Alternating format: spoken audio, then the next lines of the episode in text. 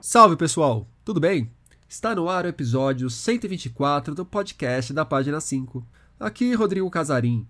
Página 5 é também a coluna de livros que edito no portal UOL. Estou no Instagram como página.5, no Twitter como arroba Casarim e no Telegram, só procurar pelo grupo Página 5.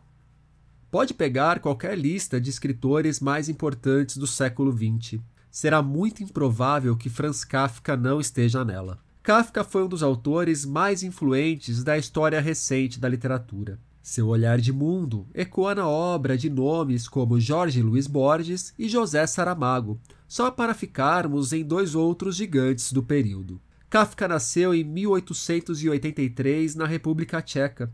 Teve a formação fortemente marcada pela cultura judaica e escreveu em alemão. Ele viveu a Primeira Guerra Mundial e morreu em 1924, aos 40 anos. As múltiplas influências sobre a própria identidade e o belicoso mundo que o cercava acabaram por impactar em sua literatura. Uma literatura muito marcada pelos sistemas de opressão, por indivíduos que sucumbem à impotência, por personagens expostos a emaranhados tão complexos com tantas possibilidades e poucas explicações que terminam exauridos. Da minha parte, me lembro de Kafka sempre que preciso lidar com papeladas burocráticas ou me entender com o imposto de renda, algo que suga quase toda a minha vontade de viver. Bem, os títulos mais famosos do escritor eu tenho certeza de que vocês conhecem, ao menos de nome: A Metamorfose, O Castelo, Carta ao Pai, Na Colônia Penal, O Processo, Há pouco, no entanto, chegou em nossas livrarias uma edição da obra de estreia de Kafka, bem menos conhecida dos leitores. Falo de Contemplação. Publicado originalmente em 1912, o volume é composto por 18 contos breves ou brevíssimos, que às vezes soam como fragmentos de textos maiores ou de tentativas de se fazer fotografias com palavras. Quem assina o prefácio do volume publicado pela Bandeirola é o escritor, pesquisador e crítico literário Braulio Tavares, um daqueles caras com quem podemos conversar durante horas e horas sobre uma infinidade de grandes escritores. Braulio é autor de livros como A Espinha Dorsal da Memória, organizador de coletâneas como Detetives do Sobrenatural e responsável pelo Mundo Fantasma, blog que existe desde 2008, um patrimônio a ser bem aproveitado por todos que se interessam por cultura. Deixarei o caminho para vocês. Foi Braulio, claro, que convidei para esse papo sobre a obra de Franz Kafka. Braulio Tavares, muito obrigado pela presença aqui no podcast da página 5. Braulio, te convidei porque você recentemente escreveu a apresentação do Contemplação, que é o livro de estreia do Franz Kafka, é um livro que eu acho que pouca gente conhece. Eu mesmo não conhecia o Contemplação até me chegar a notícia de que ele sairia pela bandeirola e me pareceu uma excelente desculpa para conversar contigo e para conversar sobre o Kafka. Nessa apresentação do Contemplação, em algum momento você escreve: Nessas pequenas vinhetas narrativas ou descritivas, encontramos também um processo mental tipicamente de Kafka que seria reiterado ao longo de sua obra futura. O indivíduo que se depara com uma situação atraente ou perturbadora avalia todas as consequências de uma ação de sua parte e no fim opta por não fazer nada, só que agora com uma explicação para isso. É um exemplo do de como esses pequenos contos, esses pequenos fragmentos, essas pequenas fotografias do contemplação, de alguma forma podem carregar as potências que Kafka depois apresentaria ao longo da obra. Como que você vê esse contemplação, Braulio? O que, que você acha que qual que é o charme desse livro de estreia do Kafka? Bem, Rodrigo. Bom, primeiramente agradecer pelo convite, estar aqui é sempre um prazer estar aqui conversando contigo com, e com a página 5. E vamos vamos pensar em Kafka como se ele fosse um cara que ressuscitasse hoje ou fosse tirado de um, um sarcófago de criogenia ele tivesse sido conservado vivo de 1924 até hoje. Eu acho que se a gente ressuscitasse o Kafka hoje, ele ia olhar pra gente e falar: puta que eu pariu, mas eu tava tão bem mortinho ali, o que, que vocês vão me jogar nesse inferno de mundo que é pior do que eu imaginei que fosse ser? Ele poderia dizer assim: olha, não ponham a culpa em mim, eu estava simplesmente descrevendo a minha época. Mas ele, ele, tinha, é, é, ele tinha essa, essa capacidade. Era um cara que me parece assim, de, de, de aquele sujeito tímido, mas de inteligência muito vívida, muito rápida, um sujeito discreto. Bom, era um, um judeu tcheco em Praga no começo do século XX. Ele não, não seria o quê? Um hippie nem um roqueiro. Ele, ele era um sujeito encapotado, engravatado, que trabalhava num, cargo burocrático qualquer. Não, não, sei se ele era advogado, contabilista, uma coisa dessa. Trabalhava em escritório. Né?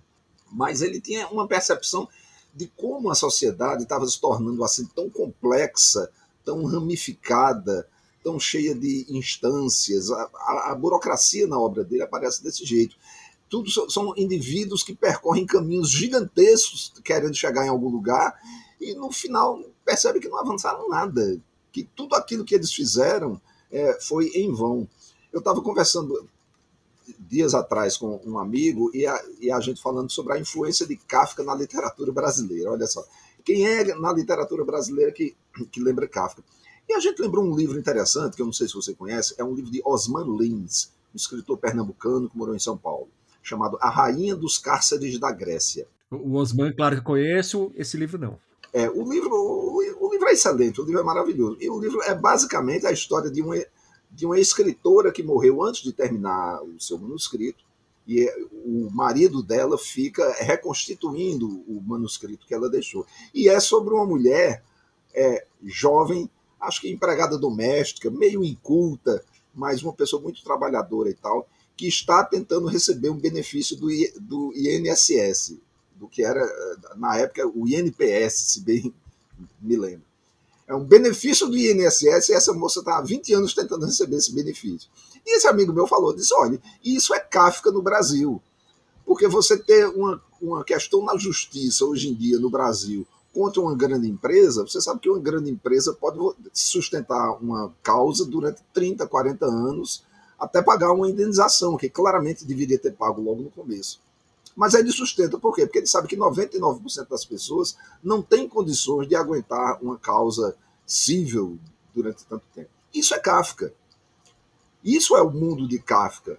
Isso é o mundo onde você onde alguém chega para você e diz: você tem mil leis a, a seu favor. Aí você diz: então estou bem. Só que essas mil leis se contradizem umas às outras, se sabotam umas às outras e você nunca avança. E às vezes na hora que você vai avançar, você descobre que não eram mil leis, que debaixo dessas mil leis existem outras 500 que tornam tudo ainda mais complexo que você volta lá para o começo, né? É, existe uma jurisprudência firmada no, lá no Tocantins, em 1993, que faz com que tudo que você conseguiu se evapore de um momento para outro. E isso é Kafka. O Braulio, como que estabelece a sua relação com o Kafka na sua caminhada como escritor? Como que vão acontecendo os encontros que você teve? Isso é curioso, Rodrigo, porque, é, é, veja bem, é, eu nasci em 1950, estou com 71.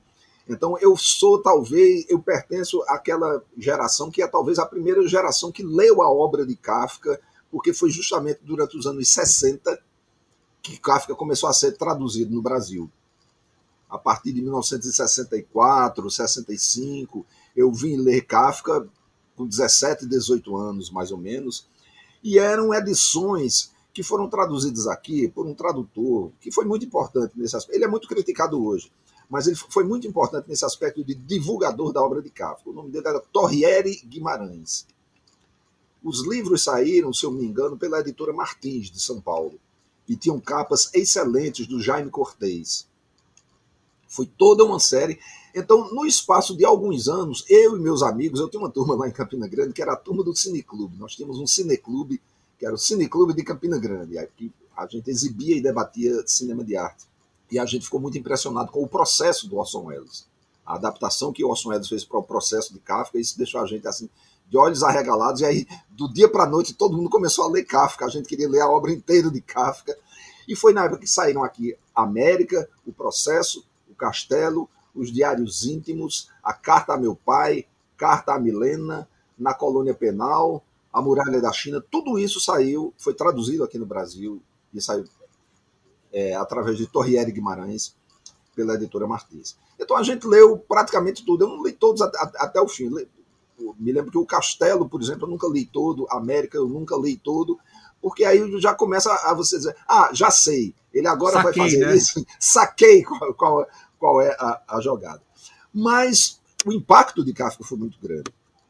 O impacto de Kafka para essa minha geração, e depois eu achei interessante, porque havia escritores que a gente já começava a ver logo nas primeiras leituras alguma coisa de Kafka. E só te, desculpa te interromper, porque eu estou pensando agora nas minhas leituras do Kafka, e o uhum. Castelo talvez seja a obra do Kafka que me marcou mais profundamente, mas também é uma obra que eu não li até o final.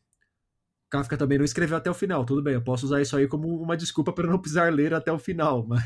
Tem, tem uma página de Jorge Luiz Borges que eu gosto muito, que ele diz o seguinte: ele diz, todo mundo discute o fato de que o processo de Kafka ficou incompleto, e é verdade. Ele escreveu é, o começo, escreveu o fim, mas tem vários capítulos intermediários que ficaram pela metade, ficaram incompletos no manuscrito original. Então, a edição que nós conhecemos, que todo mundo conhece em todas as línguas, é uma edição incompleta. Mas aí Borges diz o seguinte: é, queixar-se disto denota uma incompreensão do que é a arte de Kafka. Porque a arte de Kafka, a literatura de Kafka, é a literatura dos esforços que nunca chegam a um resultado final. Então, deixar um livro inacabado para Kafka é uma reiteração da visão do mundo de Kafka. Um mundo em que os livros necessariamente ficam inacabados é, é um artifício estético, né? então, isso, isso passou muito para a gente. Agora, na época, veja bem, havia muitas leituras diferentes de Kafka que sempre me impressionaram, porque eram leituras diferentes entre si, até antagônicas, mas que se completavam. Então, por exemplo, havia uma leitura freudiana, que era dizer assim: Kafka era um rapaz tímido, massacrado por um pai autoritário e, vamos dizer, pragmático. O pai de Kafka era um comerciante, um cara que só pensava no dinheiro, na família, na posição social, no reconhecimento social, e tarará, e tarará. E Kafka era um rapaz sensível, um intelectual, um cara que lia muito, que gostava de música, gostava de ópera, gostava de cinema, de poesia, essas coisas todas. Então ele entrava em choque e ele escreveu esse documento, que é um livro importantíssimo, Carta a Meu Pai, onde ele tenta, por escrito, se comunicar com o pai, porque ele não conseguia conversar com o pai. Tem muitos. E nós éramos adolescentes, todos nós tínhamos, nessa época, 17, 18 anos, e todos nós tínhamos uma certa dificuldade de chegar para o pai e dizer: olha, eu não quero ser médico ou engenheiro, eu quero ser poeta ou músico. Havia entre nós essa visão de Kafka como um, um representante nosso nesta longa luta de desentendimentos entre as gerações. Né? Eu tive sorte, porque meu pai era jornalista, meu pai era poeta, lá em casa se lia literatura, lá em casa se lia poesia, e quando eu era, eu com 10 anos, eu dizia, quando eu crescer vou ser escritor. Aí todo mundo dizia, ah, que coisa linda, ele quer ser escritor. Então, eu me acho mais privilegiado do que o pessoal que é filho de um bilionário aí, de um banqueiro, ou seja lá do que for. Eu quis ser escritor e fui incentivado para isso. Kafka não foi. Então, para nós, ele era um símbolo disso.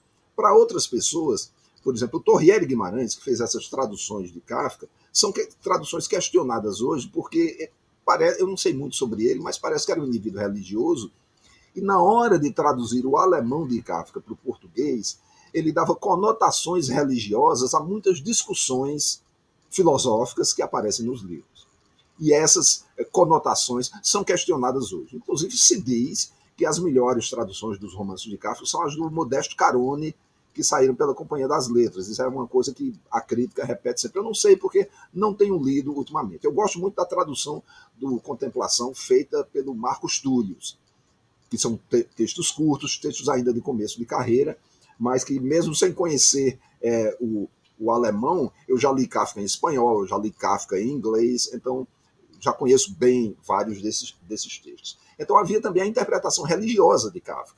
De que era Kafka? Era um desses judeus sem fé que olham para o infinito e se dirigem a um Deus que não lhes responde. Então havia uma dimensão religiosa dentro disso.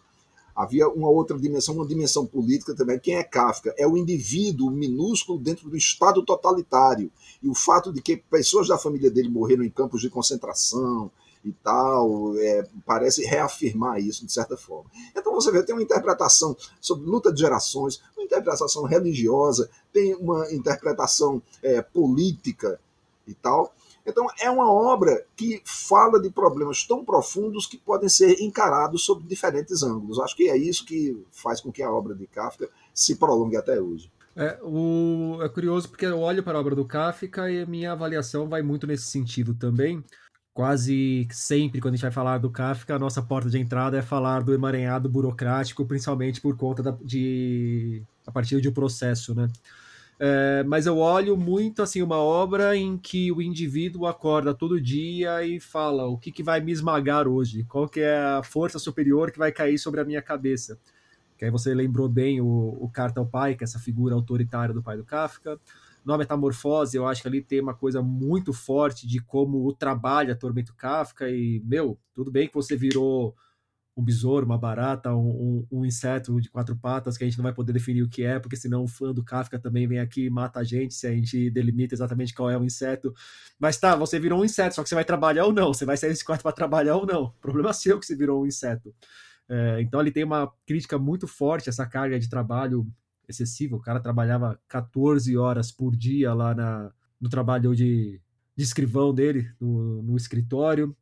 Tem a questão da burocracia também no o castelo, que, a, que você olha lá e fala, tá, mas é, eu preciso encontrar essa pessoa que vai me oferecer o caminho, mas essa pessoa existe, essa pessoa não existe, como eu chego nessa pessoa, quem é essa pessoa, onde está essa pessoa, quem é o intermediário dessa pessoa, e todo mundo só te impede de chegar até essa pessoa e nem confirma se ela está lá, se ela não está lá, se ela vai te ajudar, tanto faz o, o que você está fazendo aí. Na colônia penal, aí vem também, mais, mais uma vez, a questão do Estado, mas na forma da, da repressão muito forte, né, do aparelho armado do Estado ali contra o indivíduo.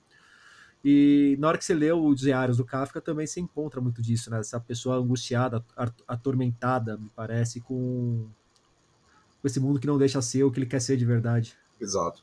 Eu, eu até discussão, você sabe que eu tenho uma ligação com a literatura de ficção científica e muitas vezes nós discutíamos, o pessoal discutia, ah, mas tem alguma coisa de ficção científica em Kafka, isso, aquilo.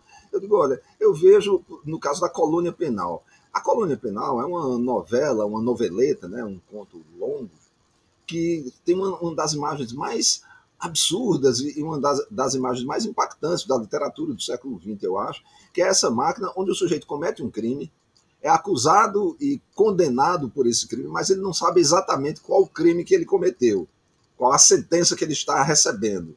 É mais ou menos a situação do Joseph K. em O Processo. Só que na colônia penal, o que é que fazem?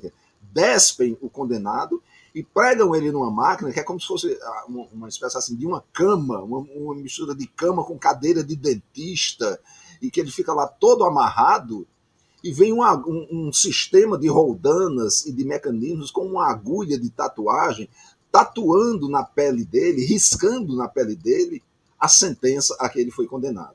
Isso é uma das coisas mais cruéis, uma das coisas mais violentas e é descrito de uma maneira assim absolutamente jornalística. O cara está visitando aquela colônia penal e o diretor da colônia penal leva e mostra a, a, a máquina, explica como funciona e diz que aquela, aquela, aquele sistema de agulhas vai escrevendo na pele do condenado a sentença que, que ele. Isso é ficção científica, uma ficção científica um tanto simbólica, mas eu digo assim, é, seria, tem a ver, eu não digo que é um conto de ficção científica, mas tem a ver com a ficção científica, no sentido de que é uma máquina que nós inventamos. O sujeito inventa uma máquina para riscar com a agulha pontiaguda na pele de um condenado a sentença a que ele foi condenado.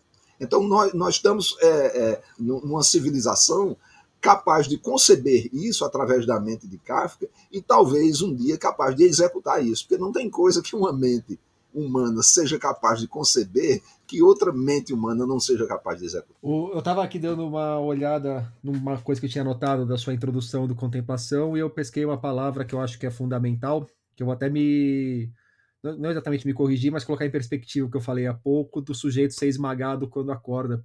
eu acho muito bom quando você escreve que, na verdade, as estruturas que cercam os personagens do Kafka não esmagam esse sujeito, mas oferecem tantos caminhos, tantas possibilidades e tantos lugares que não levam a lugar nenhum, que tantos caminhos que não levam a lugar nenhum, que acaba exaurindo esse sujeito, né? Exato. É, é, é uma maneira de, de, de ver também, porque nós temos a, a ideia, nós ficamos com a ideia é, de, por exemplo, a, a palavra burocracia. Sempre que se fala em burocracia, a gente pensa naqueles hangares gigantescos com prateleiras de 20, 30, 40, 50 níveis, cheios de pastas de papel e tarará e tarará, tarará. Isso é uma imagem esmagadora pelo tamanho, porque nós vimos uma coisa do tamanho das pirâmides do Egito, cheia de papéis, de cópias de papel carbono, cópias xerox e tudo mas A gente pensa que a burocracia é isso. Não é. O que é a, buro a burocracia? A burocracia hoje é uma floresta de links que você vai clicando, clicando, clicando, clicando e nunca chega em lugar nenhum. Ou seja, ela exaure você, como você falou. Ela exaure a gente, esgota as energias da gente, mas não esmaga, porque nós não, nós não vemos o tamanho da internet. Você já deve ter visto em alguns lugares aí mapas da internet, que algumas pessoas já fizeram. Né? É, é uma espécie de mapa mundo mostrando em cada continente os nódulos mais concentrados de transmissão de dados e tudo mais. Mas isso não, não nos dá uma, uma sensação de esmagamento, nos dá até uma sensação de leveza, porque nós sabemos que é tudo eletrônico. Tudo isso não tem peso, tudo isso não tem massa. Entende? Se você botar um trilhão de elétrons aqui na minha mão, eu não sinto peso nenhum.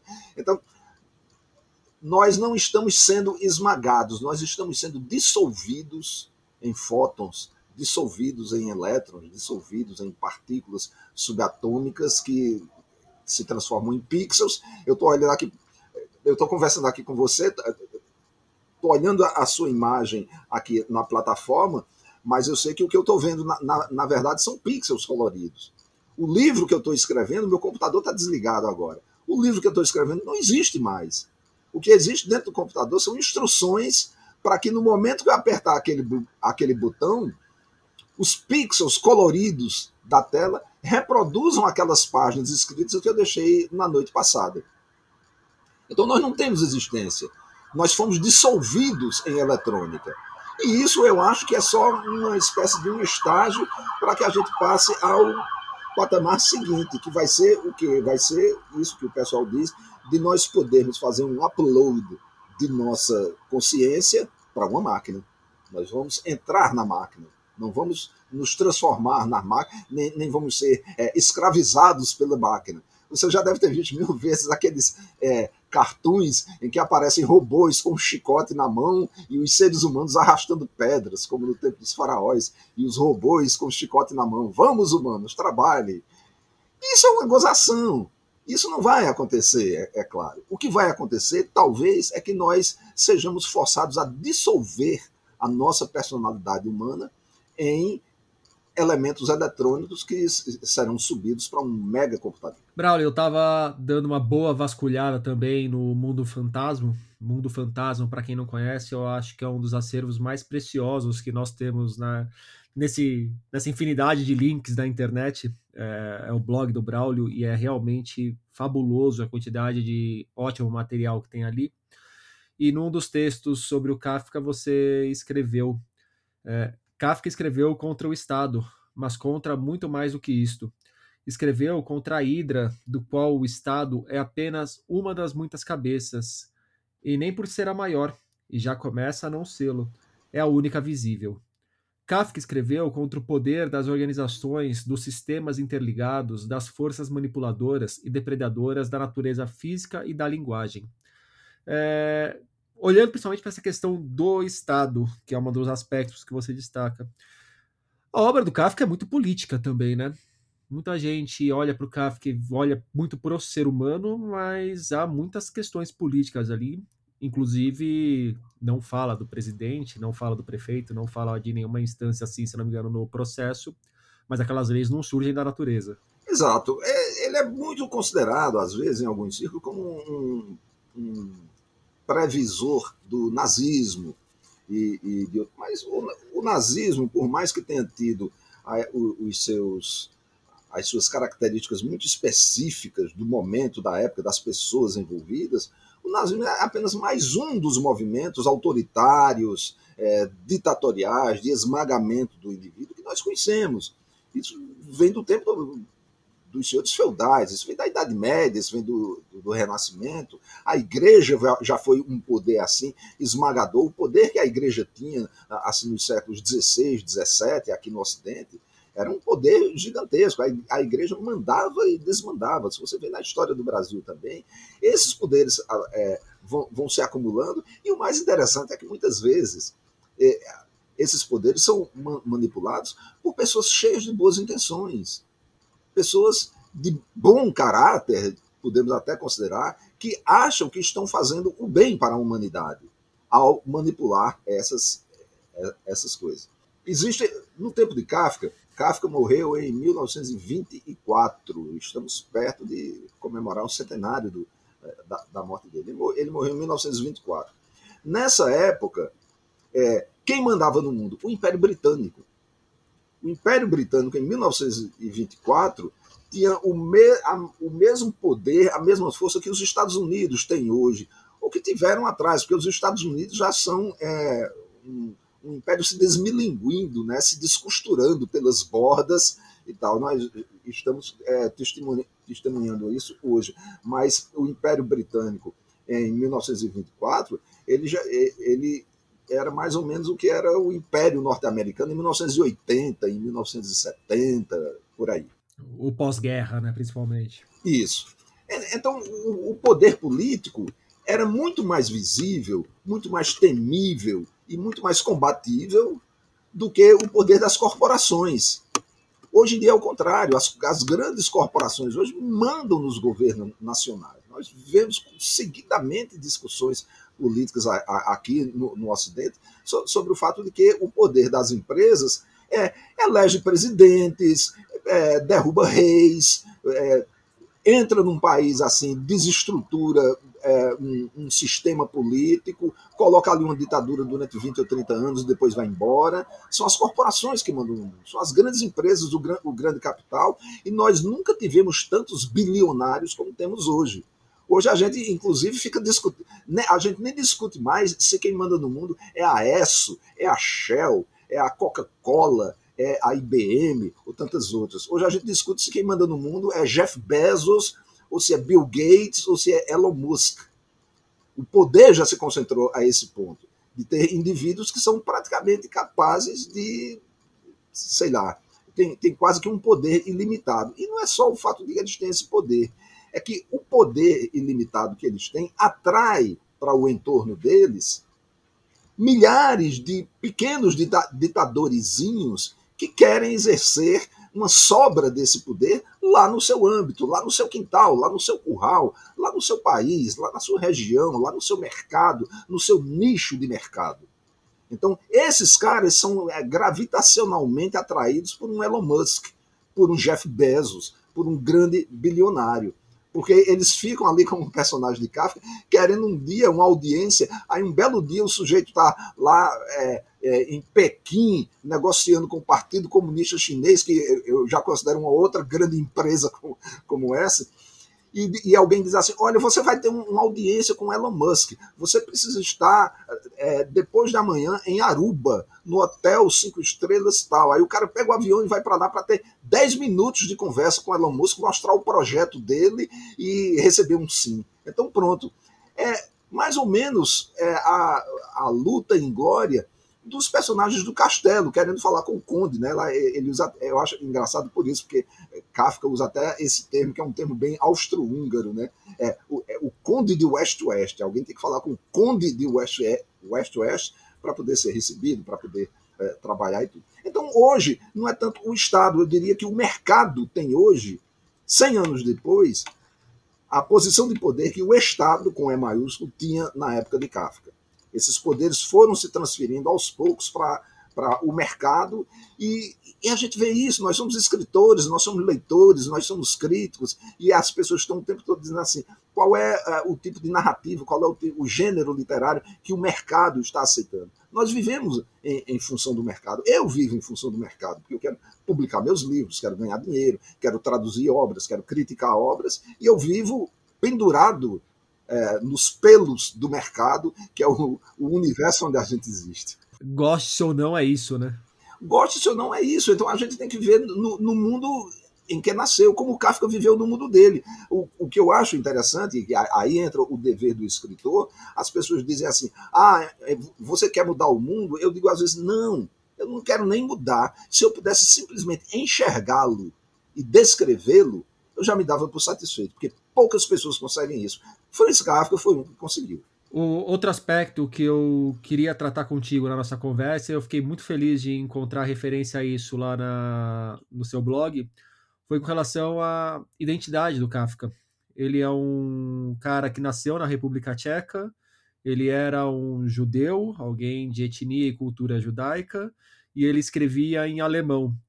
Ele em si já extrapolava muito as fronteiras, como hoje as fronteiras não fazem muito mais sentido no nosso mundo, né? Ou, ou fazem para aprisionar, mas não fazem para as grandes empresas, por exemplo. Fazem para aprisionar o indivíduo, mas não para as grandes empresas. E aí, na hora que ele vira tudo isso, você vê as grandes, os, os grandes estados que brigam pelas fronteiras ainda batalhando para ver quem fica com, com a obra até inédita do Kafka, porque tem muita coisa que não saiu, né? Kafka era um híbrido, é, era um mestiço, podemos dizer. É, tem, tem um livro, Rodrigo, muito, muito interessante. Pronto, é um livro que eu li exatamente nessa. Saiu aqui no Brasil nos anos 60 ou 70. É um livro do Isaac Deutscher chamado O Judeu Não Judeu. Então, justamente por causa dessa é, leitura de Kafka, eu me interessei. É um livro fininho, saiu aqui pela editora Zahar, se eu não me engano.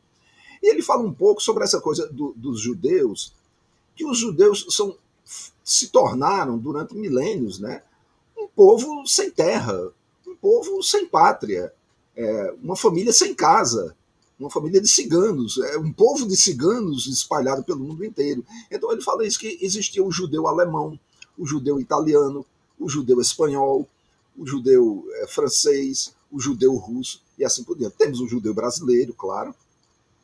E aí ele fala, eu não sei se ele usa é, expressamente é, esse termo, mas é um termo que eu fiquei usando na minha cabeça desde então, é que o, o judeu expatriado, depois da diáspora, ele é um indivíduo sempre sujeito a lealdades contraditórias. Essa expressão eu acho importante. Lealdades contraditórias. Porque se ele é um judeu espanhol, você pensa um cara como é, Spinoza, o, o filósofo Spinoza, por exemplo. Ele era um judeu espanhol. Ele devia lealdade ao povo judeu e ele devia lealdade ao povo espanhol, porque ele era um espanhol. O, o, o cara que nasceu na, na Itália é um italiano. O cara que nasce nos Estados Unidos é um norte-americano, mas não deixa de ser judeu por isso. Então ele tem lealdades contraditórias. Ele se sente ao mesmo tempo norte-americano, porque é um nova-iorquino, nascido em Manhattan, é, dentro de uma família assim, assim, assim, assado, conviveu o tempo todo é, em Manhattan, lendo Pulp Fiction de ficção científica, comprado no drugstore. E isso é um garoto norte-americano normal como qualquer outro. Ele deve lealdade a essa geração, a esse povo, a essa cultura mas quando ele chega em casa, ele é judeu. Ele deve uma, lealdade também ao fato de ser judeu, e isso é uma coisa que, que para muitas famílias é muito importante, porque eles dizem assim: nós não temos país, o nosso país somos nós, o nosso país é nossa casa, o nosso país é essa mesa de jantar em torno da qual a gente está tá se reunindo. Então, isso eu acho um conceito muito bonito, porque eu acho é, parecido também com o nordestino expatriado. Eu sou um paraibano que mora no Rio de Janeiro há 40 anos. Eu já estou há tanto tempo no Rio que eu já poderia é, transferir a minha cidadania, porque eu já morei mais tempo no Rio de Janeiro do que em Campina Grande, que é a minha cidade natal. Então eu, de, eu tenho lealdades contraditórias também. Quando, as, quando eu digo assim, a minha cidade, as pessoas ficam sem saber se eu estou me referindo a Campina Grande, onde eu nasci e onde me formei, onde eu formei minha personalidade, ou ao Rio de Janeiro, que é onde eu cresci profissionalmente, tenho filho carioca, é, toda a minha vida tem sido aqui no, no, no Rio de Janeiro, nesses últimos 40 anos. Então, essas lealdades contraditórias estão em Kafka, porque ele pertencia ao Império Austro-Húngaro, ele pertencia à Tchecoslováquia, ele pertencia à língua alemã, ele pertencia ao povo judeu, e isso é bom, porque isso evita o fanatismo, isso evita o cara se radicalizar em cima de uma ideologia só, de um pensamento só, de um sentimento só. Quando o indivíduo é, com uma certa capacidade intelectual e emocional é, está dividido entre diferentes é, lealdades, ele vê que todas as verdades humanas são relativas, que os dois lados, os três lados, os quatro lados, os cinco lados têm as suas razões. E ele aprende a levar isso a sério. E a equilibrar esses lados, né? A achar um ponto comum para encaixar esses lados, ainda que você não precisa nenhum lado também subjugar o outro. Isso, por isso que eu acho que o grande problema é quando você. É, eu, eu, não vejo problema nenhum no, no sujeito é, ter uma personalidade, uma história pessoal estilhaçada entre várias culturas diferentes. Eu não vejo problema nisso. Pelo contrário, sei que é, gera sofrimento, gera dificuldades, gera desentendimentos, mas gera um enriquecimento pessoal e intelectual muito grande também. Evidentemente, para os que conseguem passar por esse teste. Né? Mas é, é, como tantos outros testes da vida, né? A gente tem que passar por esses testes. Agora, eu, o, o perigo que eu vejo é o sujeito que nasce no Brasil, numa cidade, nunca sai daquela cidade, é, absorve a mentalidade dos que estão. É o que a gente chama assim, o provinciano radical. É o cara que mora no Brasil, mas não sabe nem o que é o Brasil, ele só sabe o que é o vilarejo onde ele foi criado. Esse isolamento cultural, essa impermeabilidade ao que vem de fora, é uma coisa muito, muito, prejudici muito prejudicial. Acho que uma, uma das razões da grandeza de Kafka é essa multiculturalidade que ele tinha desde cedo. Agora, voltando ao texto de introdução do Contemplação, tem uma passagem ali que eu achei interessante você ter escrito, mas eu fiquei mais curioso pelo que não está escrito do que pelo que está escrito. Ah, não sei o que, não sei o que, que Kafka, mesmo não sendo o maior escritor do século passado, e você depois continua como se ninguém fosse falar, pô, mas quem foi o maior escritor do século passado então? Você tem clareza sobre isso, Braulio? Não, não tenho. Isso é uma brincadeira que eu faço, porque muitos amigos meus vêm me não, perguntar. Se fosse comprar briga, Kafka é um cara que, pelo menos pra briga, dá pra comprar, né? Ninguém vai falar que é um absurdo que. Sem, sem dúvida. Eu posso, eu posso dizer que é Guimarães Rosa também, e posso comprar essa briga, dizer que é Guimarães Rosa e que ninguém sabe porque não lê português. Mas eu sou contra esse conceito, que eu acho um conceito meio é, frívolo de o maior isso, o maior aquilo, o melhor aquilo. Então, é, é uma coisa da minha cabeça. Desde pequeno, quando é, eu com 12, 13 anos, alguém dizia quem é seu melhor amigo? Eu dizia, pô, eu tenho 10 amigos, eu tenho 15, eu tenho 20 melhores amigos. Como é que eu posso dizer que um é melhor do que os outros 19? Entende? Esse tipo de coisa é colocar alguma coisa, ficar eu vejo as pessoas discutindo assim, melhor filme do ano passado. E eu vejo gente em mesa de bar ou em sala de visita discutindo sobre dois filmes e um diz assim, mas esse filme, eu acho que ele, no máximo, merece uma nota 9,3, enquanto que este outro aqui, eu acho que é o melhor, porque ele merece uma nota 9,5. Aí eu me pergunto, como é que as pessoas quantificam isso? Como é que você quantifica uma nota para uma obra de arte? Aquele negócio de dar cinco estrelas, quatro estrelas, eu já fiz isso, eu, eu fui crítico de cinema, de jornal, durante anos. Eu fazia lista dos 10 melhores, eu fazia lista dos melhores do mês, melhor. Perdi milhares de horas da minha vida com essa bobagem. Eu acho uma bobagem dizer os melhores. Então, quando alguém me diz assim, Paulo, quem são os, os melhores escritores brasileiros?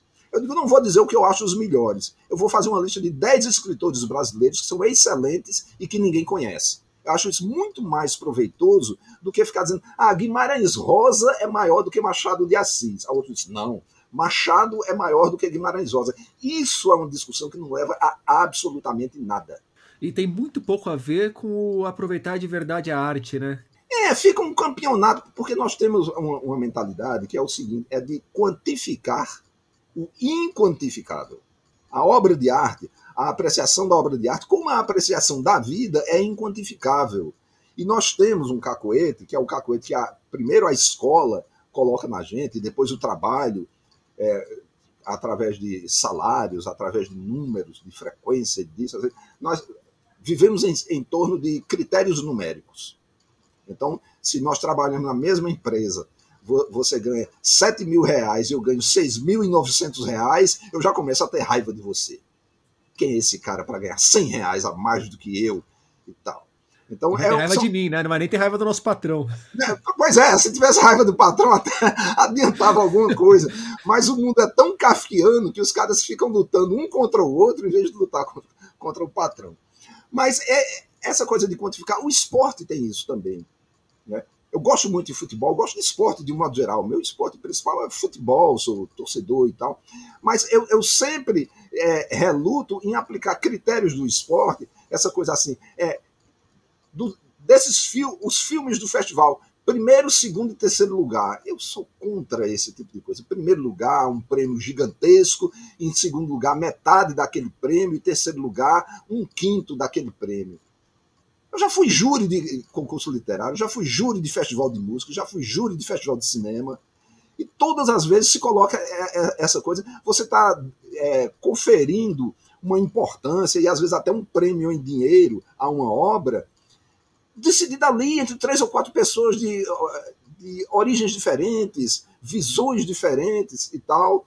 É, é, tudo muito subjetivo quando você vai a, a, a apreciar a obra de arte. No esporte, você ainda pode dizer que o critério numérico voga, porque o time que fez mais gols ganha e acabou-se, ou então aquele outro que tem um saldo de gols melhor joga pelo empate e acabou-se aí a discussão. Mas mesmo assim ainda fica aquele negócio, ah, mas a seleção de Tele merecia ter sido campeã em 82 porque jogava melhor. Aí o outro diz, mas se jogava melhor porque não fez mais gols e tal. São critérios diferentes. O melhor e o mais pertencem a universos diferentes. E no esporte eu ainda ia falar que quando a gente vai só pro quem é campeão, pode até ter alguma objetividade. Mas a gente vai discutir, sei lá, quem que é o melhor atacante? É o cara que fez 30 gols, mas só joga dentro da área, ou é o cara que fez 22, mas deu passe para mais 8 e volta para ajudar o meio de campo e fechar a marcação? Pronto, já temos uma discussão que, que o número se torna também muito mais movediço. O, o esporte é uma atividade curiosa também, Rodrigo, porque o esporte é uma, é uma atividade é, onde o talento individual, a criatividade individual, a inspiração súbita individual de um artilheiro, por exemplo, uma bola viva dentro da área e o cara caído no chão faz um gol com um chute de bico e tal. Então, essa criatividade, esse repente individual, esse improviso individual, é, eu estava vendo hoje, estava acompanhando ontem o, o jogo entre o Real Madrid e o, e o Liverpool. O Liverpool ganhando. Manchester City. Manchester é, City na, na Champions League. Semifinal da, da, Champions contra o Real Madrid City. Foi o Liverpool e ah, ah, Vila ah, Real. é, tem razão. O Liverpool foi com o Vila Real, onde foi com, com o City do Guardiola. E eu torcendo pelo City, porque eu, eu acho Guardiola um, um grande técnico.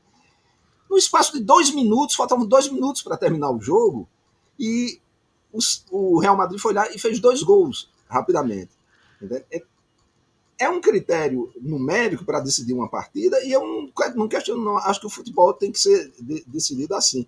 Mas dentro disso existe, existe um fator subjetivo da arte, que é a criatividade do indivíduo. Nós temos na, na ficção científica um clássico sobre isso, que é o rollerball.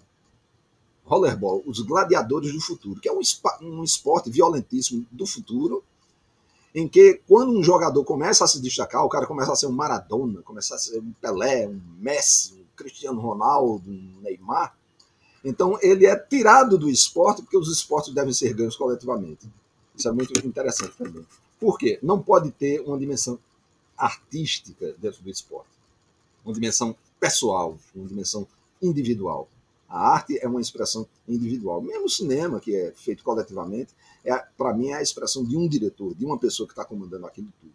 Então, quando a gente diz que certas coisas são, ah, o melhor é isso, o melhor aquilo, então eu sempre digo assim, o que eu estou achando o melhor filme do ano até agora é este filme aqui. Amanhã, se você me perguntar de novo, eu já posso achar que é outro, porque eu já pensei melhor sobre o filme e já refiz a, a, a minha coisa. Agora, eu acho que o mais importante do que dizer que Kafka era o melhor escritor, que esse negócio de dizer o melhor não diz nada, na verdade, é uma mera medalha de ouro que a gente está pregando no peito do cara, é você dizer assim, foi o, o escritor que melhor descreveu o nosso século, o século XX. E aí eu ia entrar num outro ponto que a gente é besteira ficar discutindo se é o melhor ou não, mas é inegável como que o Kafka influenciou pra caramba quem veio depois dele no século XX, né? demais, porque eu acho que. E alguns nomezinhos assim, tipo Borges, Saramago, um pessoal que escreveu pouco também. porque, na verdade, a, a influência, é, eu acho que a, às vezes é uma sintonia entre dois espíritos.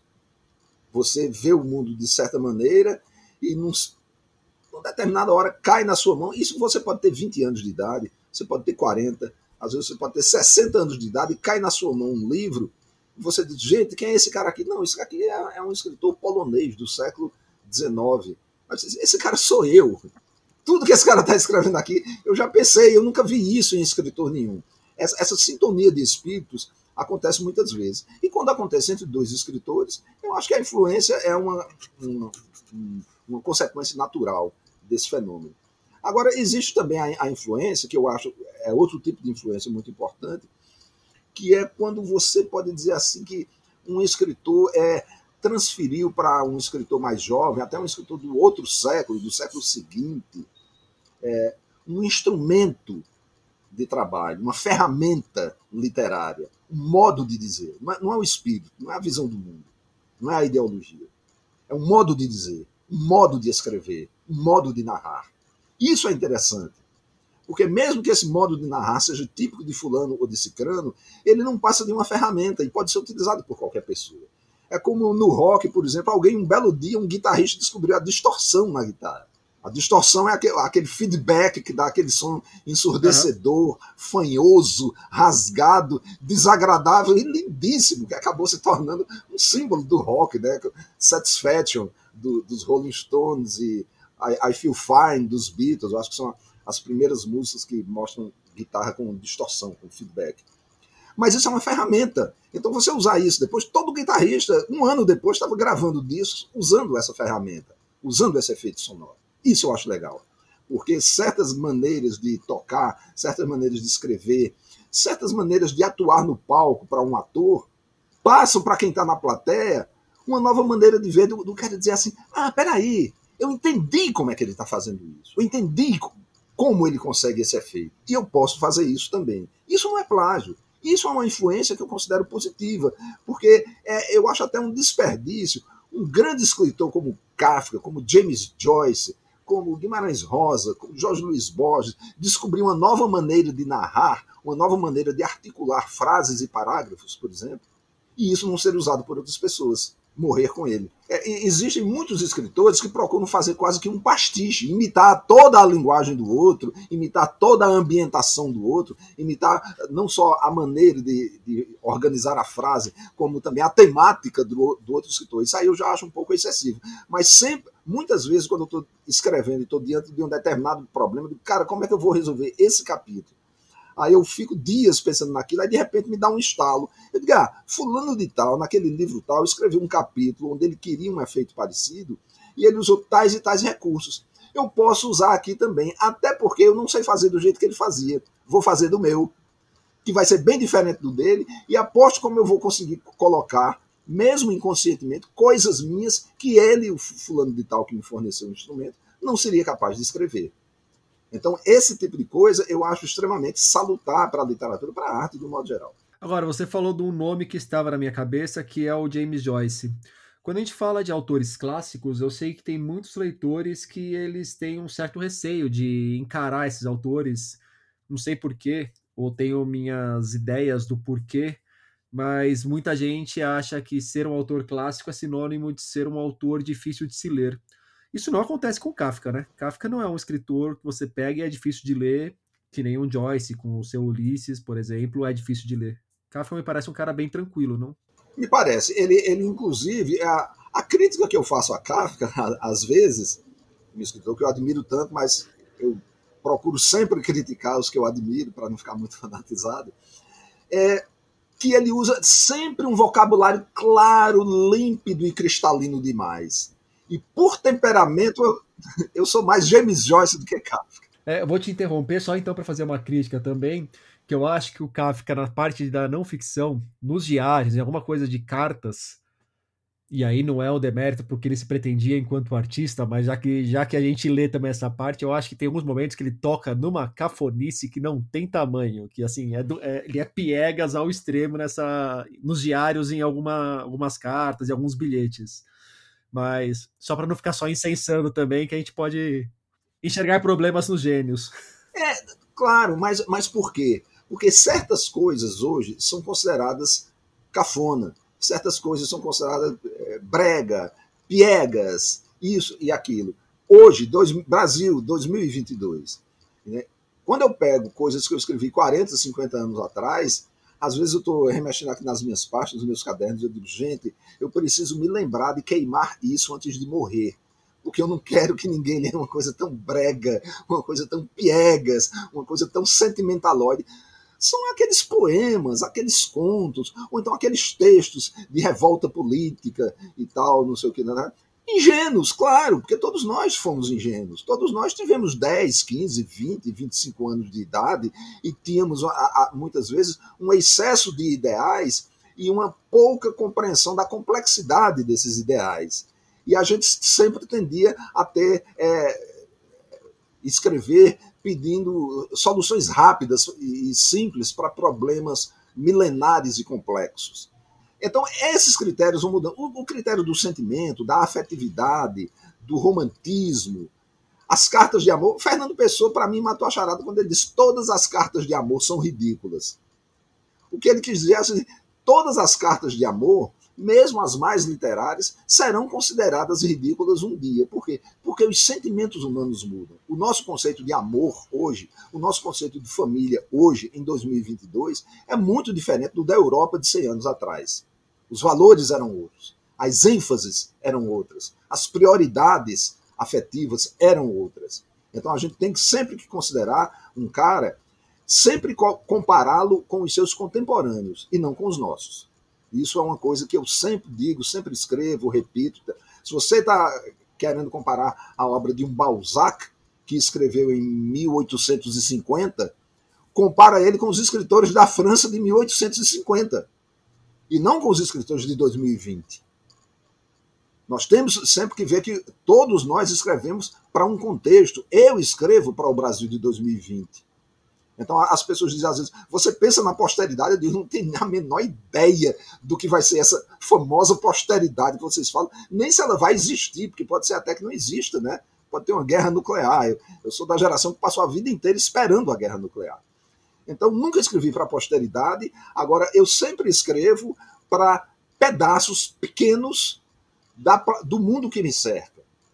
Então, se eu escrevo um conto que para mim é um pastiche de um conto de Isaac Asimov, de William Gibson, eu espero que as pessoas percebam o que existe de pastiche nele. Então, eu não, não só os escritores, os leitores de ficção científica vão perceber isso. Eu estou escrevendo para aquele nicho dos leitores. Outro conto, eu escrevo um folheto de cordel, eu escrevo poesia de cordel também. E quando eu escrevo, eu não quero que o pessoal da ficção científica leia meus cordéis. Eu digo, não, isso aqui foi escrito para o pessoal lá do Vale do Pajeú, ou do Cariri Paraibano, que escreve folheto de cordel e vai entender o que é que eu estou fazendo dentro deste meu folheto específico. Então eu me dirijo a plateias diferentes. E isso é um negócio legal para mim. Por quê? Lealdades contraditórias. É aquele conceito de você ter lealdades contraditórias e ver o quanto é diversificado o público e que a única maneira de atingir muita gente é você ser totalmente sincero no que faz. E Brauli, alguém que está ouvindo o nosso papo e ficou interessado em conhecer o Kafka, ou conhecer melhor o Kafka, tem algum caminho que você sugira? Por onde começar? Por onde não começar? Olha, o caminho que eu posso sugerir de imediato é o Contemplação. Por quê? É o primeiro livro dele, é um livro de estreia, feito de pequenas vinhetas, pequenos contos curtos de meia página, uma página, às vezes algumas linhas, ou seja, é uma leitura leve, é uma coisa que é um livrinho pequeno da, da minha querida editora Bandeirola, que tem me publicado tanto nos últimos anos. Cabe na bolsa, cabe no bolso do casaco. Agora, eu, de um modo geral, eu aconselharia começar pelos contos.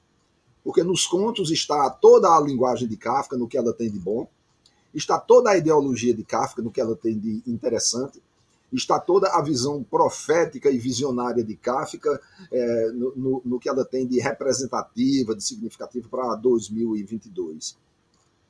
Depois a pessoa pode entrar. Os romances dele, na verdade, são três: né? O Processo, O Castelo e América, que aqui no Brasil já saiu com um outro título, que eu não lembro agora. Não sei se é O Fugitivo, alguma coisa assim. Mas são três romances somente. Três romances muito grandes. Mas eu acho que quando se você pega volumes como A Colônia Penal, e a muralha da China, que tem muitos contos longos, maiores do que os de contemplação, aí você vai aos poucos entrando na, na obra do autor. Muitas vezes a gente quer começar a leitura de um autor pelo livro mais famoso dele, ou pelo livro que é considerado o melhor dele. E às vezes o leitor geralmente o leitor jovem, se decepciona. Por quê? Porque muitas vezes o melhor é também o mais complexo, é o de leitura mais difícil. Falamos ainda há pouco em James Joyce. Então, o leitor tem 18 anos, a leitora tem 19 anos, vai dizer, ah, falam tanto nesse cara, eu quero ler. O que é que eu devo ler? As pessoas dizem, Ulisses. É um livro dificílimo para você pegar assim, no seco, e começar a ler. Mas se você retroage vai ler o primeiro livro de Joyce, que é o Dublinenses, são 10 ou 12 contos maravilhosos, 10 ou 12 contos tradicionais, parecidos com de qualquer escritor daquela época, do começo do século XX, extremamente bem escritos, com uma sutileza psicológica, com uma beleza estilística muito grande, e você se encanta com aquilo. Aí depois você lê Retrato do Artista Quando Jovem, que é a história do Stephen Dedalus. E aí já é uma coisa interessante, porque já tem uma experiência linguística maior. Ele começa a contar a vida do cara com a linguagem da infância, aí descreve a adolescência dele com a linguagem de adolescente, chega na idade adulta com a linguagem de adulto, ou seja, o livro evolui, o livro cresce de faixa etária juntamente com o personagem. É uma experiência já mais ousada da parte de Joyce. E quando você chega em Ulisses, tendo esses dois, o ambiente já é familiar, a Irlanda, a Dublin da, da, daquela época já é familiar, é, os valores, man, a, a, maneira de se comportar, é, o cotidiano das pessoas. Então você já entra no Ulisses bem assessorado, bem é, coberto, bem assegurado por essa leitura anterior. Eu, eu, sempre digo às pessoas: ah, eu quero ler Guimarães Rosa, eu vou ler Grande Sertão Veredas. Eu digo: é o livro mais difícil dele. Pegue Sagarana, ou pegue Primeiras Histórias, que são histórias mais curtas e muito mais fáceis de ler. Vai com calma, né? Vai com calma, lê os contos primeiro e os romances depois. Brauli, para a gente fechar o nosso papo, gostaria que você me indicasse um livro. E aí pode ser um livro do Kafka, pode ser um livro seu, pode ser um livro que você tem acabado de ler, pode ser um livro que você leu quando tinha dois anos, ou alguém leu para você, né? Mais provável, não sei. Eu acho que você não começou tão cedo assim a ler. Qualquer livro que queira indicar. É, eu, bom, eu fico numa, numa, sinuca de bico porque eu tenho livros recém-editados e eu quero dar uma força para as minhas editoras também, que fazem tanto esforço para publicar o que eu escrevo. É, não tem problema nenhum, ainda mais num papo que não é sobre a sua obra, eu acho que nem cabotino fica. É. Bom, eu, eu, a Bandeirola, que lançou o Contemplação, lançou três livros meus do, do, do ano passado para cá. Então, for, são duas coletâneas de contos de ficção científica, A Espinha Dorsal da Memória e Mundo Fantasma, que é o mesmo nome do meu blog. E lançou no ano passado Crimes Impossíveis, que é uma antologia de histórias de crime, histórias de detetive sobre crimes impossíveis, crimes de quarto fechado. E que eu afirmo, até segunda ordem, que é a primeira vez que, uma que se faz uma antologia no Brasil sobre esse subgênero da literatura policial, o crime de corte fechado. E lancei recentemente também pela editora é, Arribaçan, lá da Paraíba, de Cajazeiras, um, uma coletânea de ensaios sobre poesia popular, é, literatura de cordel, cantadores de viola, a poesia nordestina, chamada A Fonte dos Relâmpagos. São mais ou menos duas. É, Aí, quando as pessoas dizem, mas você se interessa por literatura de cordel e por ficção científica? Aí eu digo, não. Eu me interesso por literatura popular, de um modo geral. Muito bom. Braulio Tavares, muito obrigado pelo papo. Eu que agradeço, Rodrigo. Um, um grande abraço para todos que estão nos ouvindo. E um último conselho. conselho é, leiam Kafka e daqui a mais 10 anos, daqui a mais 20 anos, releiam Kafka, que vocês vão ver como Kafka vai ter melhorado nesse intervalo. Legal. Daqui vou, vou anotar então para fazer minhas releituras novamente. Agora eu estou no momento de reler o Kafka. Daqui uns 20 anos, 10, 15, por aí, revisitarei. É isso aí. Valeu, Braulio. Valeu, grande abraço. Relembrando, Contemplação de Franz Kafka chega aos leitores pela Bandeirola. A edição conta com ilustrações feitas pelo próprio Kafka e é bilíngue. Além do original em alemão, a tradução dos textos para o português, claro, feita por Marcos Túlios Franco Moraes. Por hoje é isso aí, pessoal. Indica o podcast para os amigos e inimigos. Um beijo, um abraço, um aperto de mão e até semana que vem.